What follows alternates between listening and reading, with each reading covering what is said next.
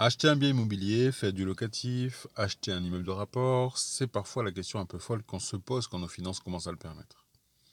Je m'appelle Stéphane Méco, je ne suis pas un professionnel de l'immobilier, je ne suis pas un financier, je ne suis pas non plus issu d'une famille bourgeoise, et pourtant j'y suis parvenu, alors pourquoi pas vous?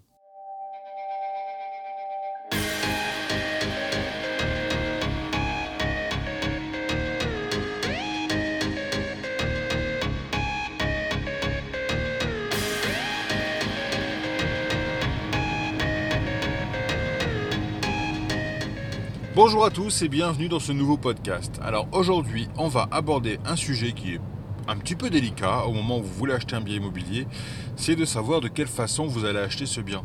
Est-ce que vous allez acheter ce bien en nom propre ou est-ce que vous allez acheter ce bien via une société et notamment via une SCI, la Société Civile Immobilière alors cette euh, réflexion, nous on l'a eu aussi pour nos premiers euh, achats, puisqu'en fait on a dû se poser la question sur les studios et le duplex, savoir s'il fallait qu'on achète en nom propre ou en SCI. J'y connaissais pas grand chose à l'époque, donc on a pris un peu la simplicité et la facilité de partir en nom propre.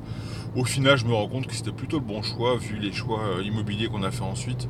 Donc euh, j'en suis plutôt bien sorti, mais c'est vrai que ça aurait pu être une catastrophe si j'avais pas choisi le, bon, choix au départ, puisque bah, fiscalement ça peut euh, complètement changer la donne.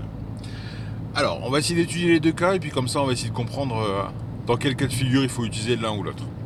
Alors pour la partie non propre, ce qu'il faut savoir, donc le nom propre déjà ça veut dire que c'est plusieurs personnes physiques on va dire qui vont acheter un bien immobilier et donc du coup, la particularité du nom propre, c'est que finalement, tous les revenus euh, locatifs euh, de ces biens immobiliers vont être soumis à l'impôt euh, particulier. Donc c'est-à-dire qu'à l'impôt, la 2042, la fiche d'imposition que vous remplissez à chaque fois tous les ans au mois de mai, donc ça va être soumis directement à cet impôt-là, l'impôt sur les revenus.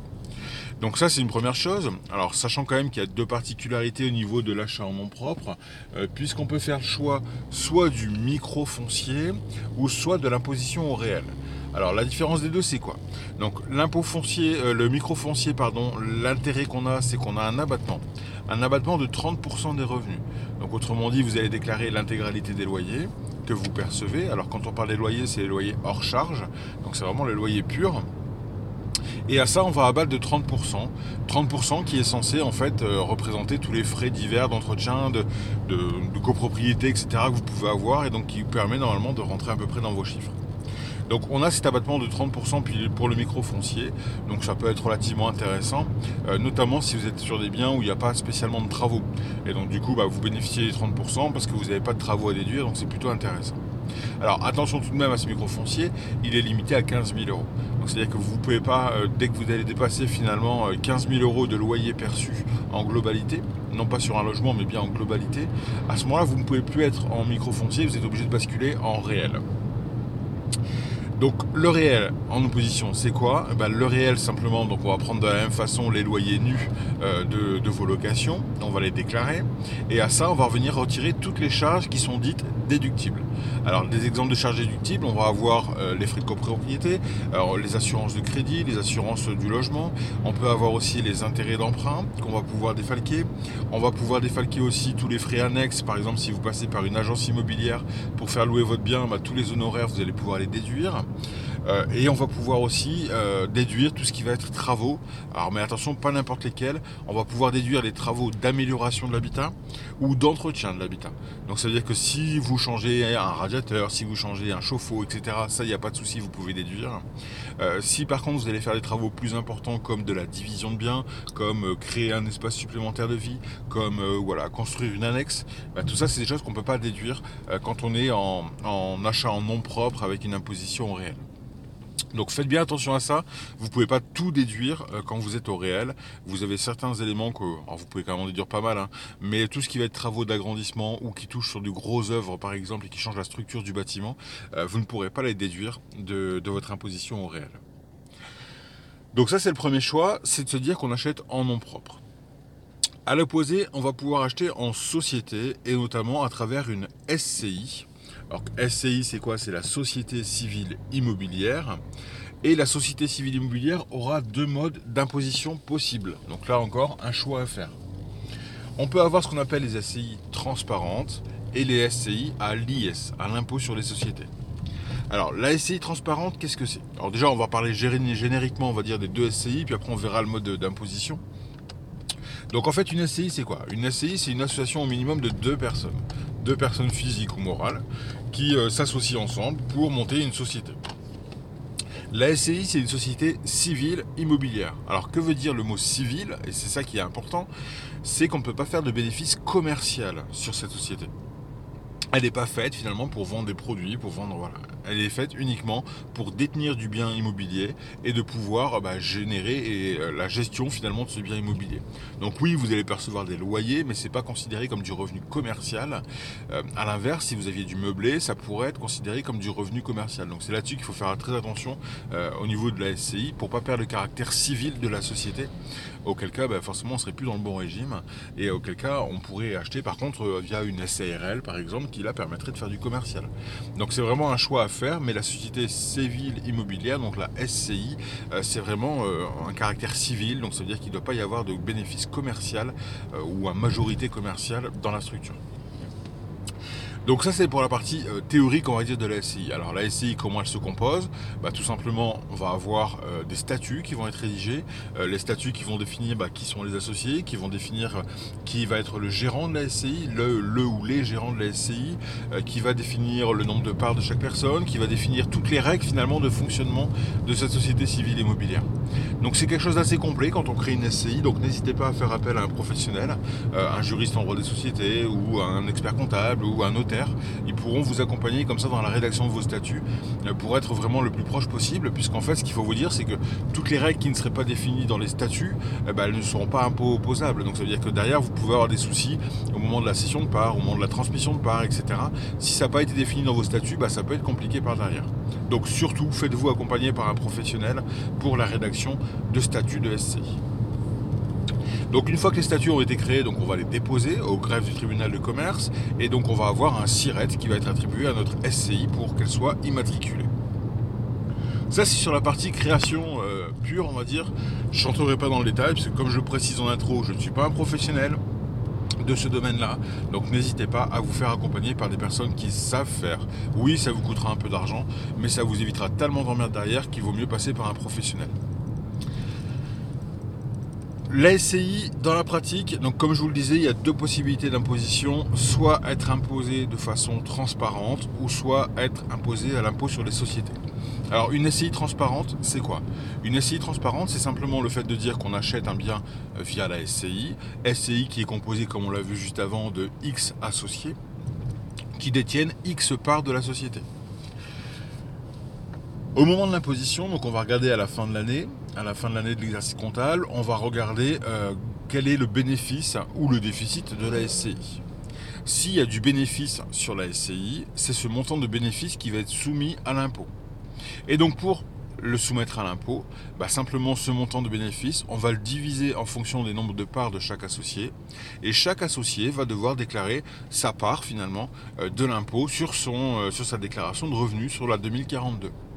Ça, c'est ce qu'on appelle une SCI transparente, puisqu'en fait, la SCI n'est pas connue fiscalement, euh, puisque c'est directement les associés qui vont régler l'impôt euh, via leur euh, avis d'imposition personnel. À l'opposition, on peut avoir une SCI à l'IS, donc à l'impôt sur les sociétés. Et donc cette fois-ci, l'entreprise va être connue des services fiscaux, puisque derrière, ça veut dire qu'on va devoir payer de l'impôt sur les sociétés. Alors, quel est l'avantage et l'inconvénient des deux? Donc simplement, euh, une SCI à l'IS, quand, euh, vous allez euh, avoir un bénéfice qui va se dégager à la fin de l'exercice comptable, vous allez déclarer ce bénéfice et payer de l'impôt. Si ce bénéfice ne dépasse pas 38 120 euros, à ce moment-là, vous allez être imposé à hauteur de 15%. C'est l'impôt sur les sociétés à 15% que vous allez arriver. Alors 38 120, ça nous laisse quand même un petit peu de marge pour, pour, en bénéfice pour, pour la SCI. Hein. Donc ce qui fait que du coup, voilà, on va payer de l'impôt à hauteur de 15%. Alors déjà le 15% ça peut être intéressant, puisque finalement si on se reporte par rapport à une fiche d'imposition classique, on va dire un menu, un ménage classique qui a des revenus assez corrects, il va être facilement imposé à 30%, donc une tranche marginale d'imposition à 30%. Une fois qu'il a cette tranche marginale d'imposition à 30%, on va devoir rajouter à ça un taux qui correspond aux prélèvements sociaux. Et donc ce qui fait que du coup, on va flirter euh, entre 45 et 50% d'imposition. Euh, ce qui veut dire que c'est quand même relativement important par rapport à des loyers qu'on va déclarer euh, sur notre avis d'imposition propre. D'accord? A l'inverse, la SCI, l'impôt sur les sociétés, tant qu'on est en dessous des 38 120, alors on se retrouve avec un taux d'imposition à 15%. Donc du coup, c'est vachement intéressant de passer par une imposition à la SCI. Alors vous allez me dire, bah, c'est quoi la magouille? Pourquoi, euh, pourquoi en effet on peut, euh, on peut bénéficier d'un taux d'imposition aussi bas? Bah, c'est tout simplement parce qu'il y a une contrepartie, vous en doutez bien, euh, c'est la revente en fait. C'est au niveau de la revente que ça va se poser. Alors pour bien comprendre la revente, il faut bien comprendre comment fonctionne déjà une SCI à l'IS. Donc une SCI à l'IS, vous allez enregistrer toutes les dépenses que vous avez par rapport à votre logement ou par rapport au fonctionnement de la SCI. Euh, demain, vous devez acheter voilà, une imprimante ou un ordinateur pour la SCI, vous allez les passer en charge. Euh, demain, vous allez faire des petits travaux dans, votre, dans vos logements qui sont détenus par la SCI, vous allez aussi les passer en charge. Vous avez différents frais qui sont possibles aussi pour le gérant, des remboursements de frais, etc. Tout ça, vous passez en charge. Le but du jeu, finalement, pour vous, ça va être de générer un maximum de charges utile. Hein, il ne faut pas non plus euh, générer des, charges fictives, mais la charge utile pour pouvoir baisser au maximum le bénéfice de votre SCI. Jusque-là, c'est assez simple. Là où ça va se compliquer, c'est par rapport à ce qu'on appelle l'amortissement. En fait, ce qu'il faut bien avoir en tête, c'est qu'un bien immobilier, comptablement en tout cas, va être divisé en plusieurs lots, on va dire. Par exemple, on va avoir le lot toiture, le lot des murs, on va avoir le lot des placos, on peut avoir le lot des PVC, si jamais vous voulez changer toutes les fenêtres, etc. Donc ça, ça va être différents lots qui vont être euh, dissociés finalement dans, votre immeuble. Donc votre immeuble va être découpé finalement en plusieurs lots, ce qu'on appelle des immobilisations. Et donc ils vont être découpés en plusieurs immobilisations qui vont permettre d'être amortis sur X années. Alors pourquoi on fait ça? Bah, Tout simplement parce qu'on considère que euh, certaines parties de la maison vont s'user déjà plus vite que d'autres. Par exemple, on considère qu'une fenêtre, on va l'amortir peut-être sur 10 ans. Alors je vous donne des chiffres fictifs, hein, ça c'est l'expert comptable qui vous aidera là-dedans. Mais voilà, on considère qu'au bout de 10 ans, bah oui, une fenêtre, on peut éventuellement la remplacer, donc elle perd sa valeur au bout de 10 ans. On peut considérer que par contre les murs d'une maison, bah, elles perdent de la valeur et on doit les remplacer au bout de 25-30 ans. Ok, donc on immobilise sur 25 ou 30 ans les meubles, les, murs. Euh, à l'inverse, voilà, le mobilier, j'ai fait un lapsus révélateur, mais si vous faites du meublé par exemple, on peut considérer que la vétusté du, mobilier c'est 5 ans. Et donc du coup, on va faire de l'amortissement sur 5 ans. Donc voilà, on peut découper comme ça euh, différentes parties de la maison en attribuant à chaque fois un nombre d'années au bout duquel bah, finalement euh, cette partie-là ne vaut plus rien. Alors quel impact ça peut avoir? Bah, Simplement au niveau de la revente. Quand vous allez revendre un bien immobilier, si on part en nom propre par exemple, on part en nom propre, on va partir sur un cas, je vous donne vraiment des chiffres fictifs, mais c'est pour qu'on comprenne bien le fonctionnement.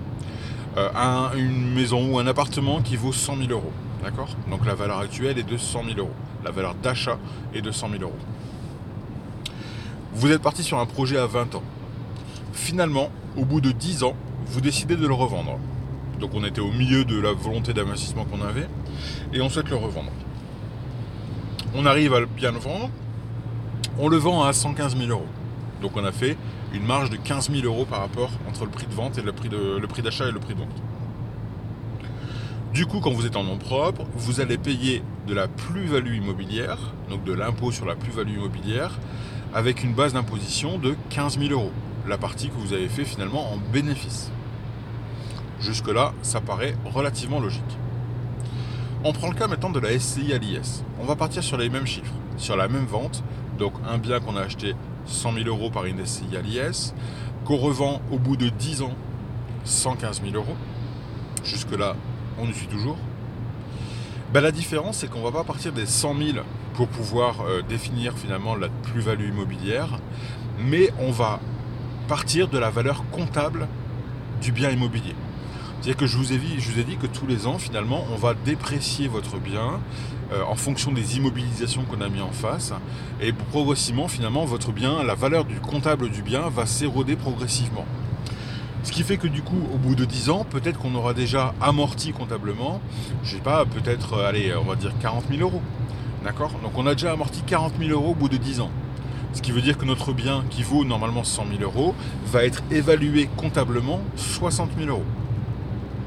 Et du coup, la plus-value immobilière, elle va se calculer par la différence entre votre prix de vente, toujours 115 000 euros, lui il bouge pas, et la valeur comptable de votre bien, donc les 60 000 euros. Ce qui fait que du coup, vous allez avoir une plus-value immobilière qui va être estimée à 55 000 euros. Forcément, payer de l'impôt sur la plus-value immobilière à payer à 15 000 euros ou en payer à 60, 65 000 euros ou 75 000 euros, ça change complètement la donne. D'accord? Donc ce qui veut dire que du coup, vous allez avoir une imposition qui va être beaucoup plus forte quand vous allez revendre un bien via une SCI à l'IS si vous n'avez pas détenu le bien suffisamment longtemps. Et donc ça c'est hyper important, ça veut dire que du coup ça doit guider votre choix euh, stratégique on va dire au niveau de l'investissement, à savoir est-ce que c'est un bien finalement que vous allez acheter pour le garder sur du très très long terme, voire le transmettre derrière à vos enfants, etc. Donc vous n'avez pas l'intention de le revendre. À ce moment-là en effet euh, la SCI à l'IS peut être tout à fait une bonne option. Ou est-ce que c'est un bien que vous allez garder, mais peut-être sur 5 ans, sur 10 ans? Et à ce moment-là, il faut vraiment se poser la question. Parce que si vous vous faites assassiner au niveau de la plus-value immobilière euh, par, ces, jeux d'amortissement, euh, ça va vous ruiner complètement le projet que vous avez pu avoir. Alors ça paraît futile comme sujet, mais en fait c'est hyper important parce qu'on voit beaucoup d'héritage, par exemple, de transmission suite à un décès, où les enfants sont en fait incapables de payer l'impôt sur la plus-value immobilière. Tout simplement parce que si le bien a été amorti euh, très fortement, bah forcément la plus-value va être au maximum. Et donc du coup, si la plus-value est au maximum, bah derrière forcément l'impôt il va, tout dégommer quoi. Donc ça c'est hyper important et faites bien attention et prenez bien ça en compte. Euh, réfléchissez toujours, est-ce que c'est un bien que vous allez garder sur du long terme, voire très très très très long terme, ou est-ce que c'est un bien que vous allez vous débarrasser d'ici quelques années? Alors je reviens avec mon exemple de départ. Euh, pour tout ce qui était immobilier que nous on a acheté au début, les studios et le duplex. On a acheté en nom propre. On était parti dans notre optique de se dire, au bout de 10 ans, on fera des arbitrages, on commencera à revendre peut-être les biens, etc. On verra où est-ce qu'on en est. Au final, le timing c'est beaucoup plus resserré que ça, puisque les biens les plus anciens qu'on est en train de vendre, ils ont même pas 5 ans, ou voire tout juste 5 ans. Et les derniers biens qu'on a achetés et qu'on est également en train de revendre, ils ont que 3 ans et demi, 4 ans. Ce qui veut dire que du coup, on n'a pas été jusqu'aux 10 ans. Et j'ai envie de dire, heureusement qu'on n'a pas acheté en SCI. Parce qu'on fait déjà des belles plus-values immobilières sur les ventes qu'on est en train de faire aujourd'hui. Euh, si vous avez suivi les, les, podcasts précédents, vous êtes au courant des montants. Si on était imposé en SCI à l'IS, on aurait eu une plus-value qui aurait été encore plus importante et on aurait en payé encore plus d'impôts sur les plus-values immobilières. Donc ça, c'est vraiment un choix qui est très important. Alors par contre, pour en revenir à notre projet actuel et le projet qui nous intéresse à travers ce podcast, qui est l'achat d'un immeuble de rapport. Alors, qu'est-ce qu'on a fait comme choix pour l'immeuble de rapport? Cette fois-ci, on a fait le choix de passer par une SCI à l'IS. Pour deux raisons. Alors déjà, il y a le côté succession, d'accord? Ça, c'est hyper important. Ça veut dire que si vous avez une volonté de vouloir euh, transmettre finalement à vos enfants une partie de votre patrimoine immobilier dans quelques années ou, ou autre, à ce moment-là, la SCI peut être un très très bon outil de transmission. Tout simplement parce que vous allez faire rentrer vos enfants dans la SCI en tant qu'associé de la SCI. Un enfant mineur peut être associé d'une SCI. Ça, c'est important de le savoir. Et derrière, progressivement, vous allez pouvoir transmettre des parts de votre SCI à vos enfants. Tout simplement parce que chaque parent a le droit de donner à chaque enfant, sans payer d'impôt de succession, 100 000 euros tous les 15 ans. Ça fait déjà un sacré beau cadeau quand même pour vos enfants. 100 000 euros tous les 15 ans, vous pouvez donner à chaque enfant. C'est-à-dire que voilà, pendant 15 ans, là je peux donner, en tout, moi et mon épouse, on peut donner un global de 400 000 euros à nos enfants on est deux parents, on a deux enfants, 200 000 euros par enfant, on arrive à nos 400 000 euros. D'accord? Donc ça c'est hyper important parce que ça veut dire que derrière on pourrait vraiment euh, transmettre finalement sans payer d'impôt de succession à nos enfants de façon facile. Ok? Dans ce raisonnement-là, plus vous allez commencer jeune l'investissement immobilier et plus vous aurez cette faculté à utiliser ces 100 000 euros tous les 15 ans forcément, quelqu'un qui commence à 60 euh, ans à faire de l'immobilier, il va peut-être pouvoir transmettre qu'une seule fois, euh, par une seule tranche de 15 ans finalement, les 100 000 euros. Si quelqu'un qui commence à 25 ans l'immobilier, bah, peut-être que lui, il pourra faire 3 voire 4 fois le versement de 100 000 euros tous les 15 ans.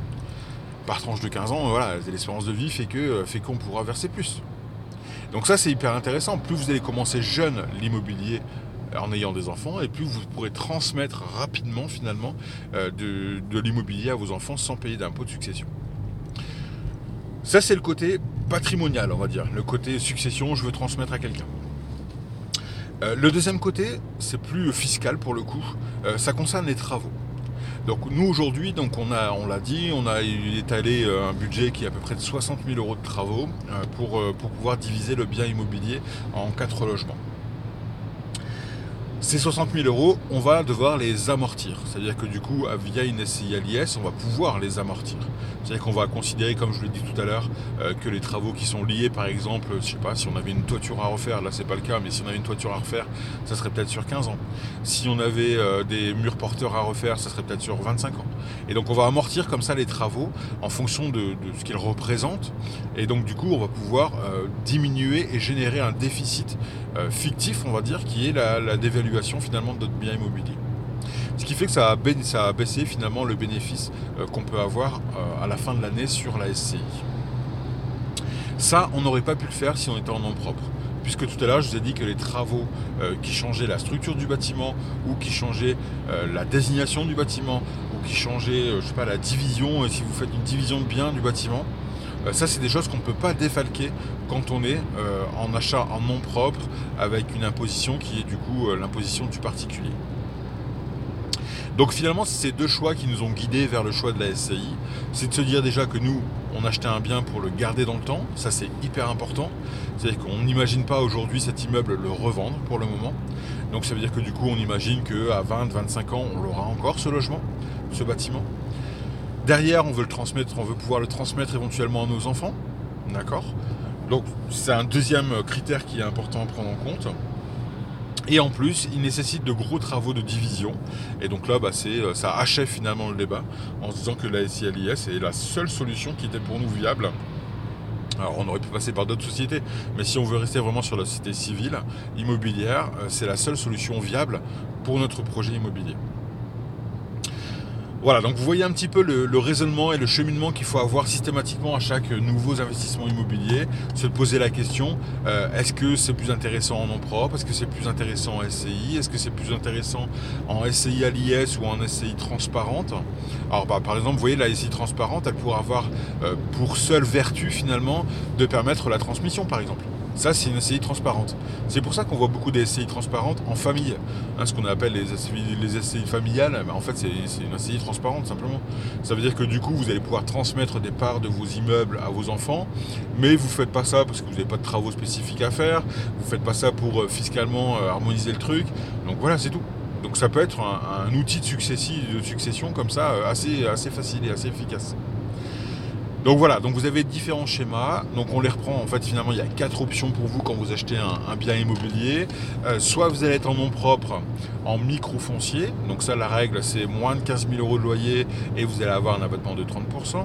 Soit vous allez être en nom propre, en réel. Et à ce moment-là, vous allez avoir les loyers moins tous les travaux que vous allez pouvoir faire et les différents frais que vous avez, euh, sauf les travaux qui auraient pour... Euh, pour origine de modifier la structure du bâtiment ou l'augmentation de volume ou la division de biens, etc.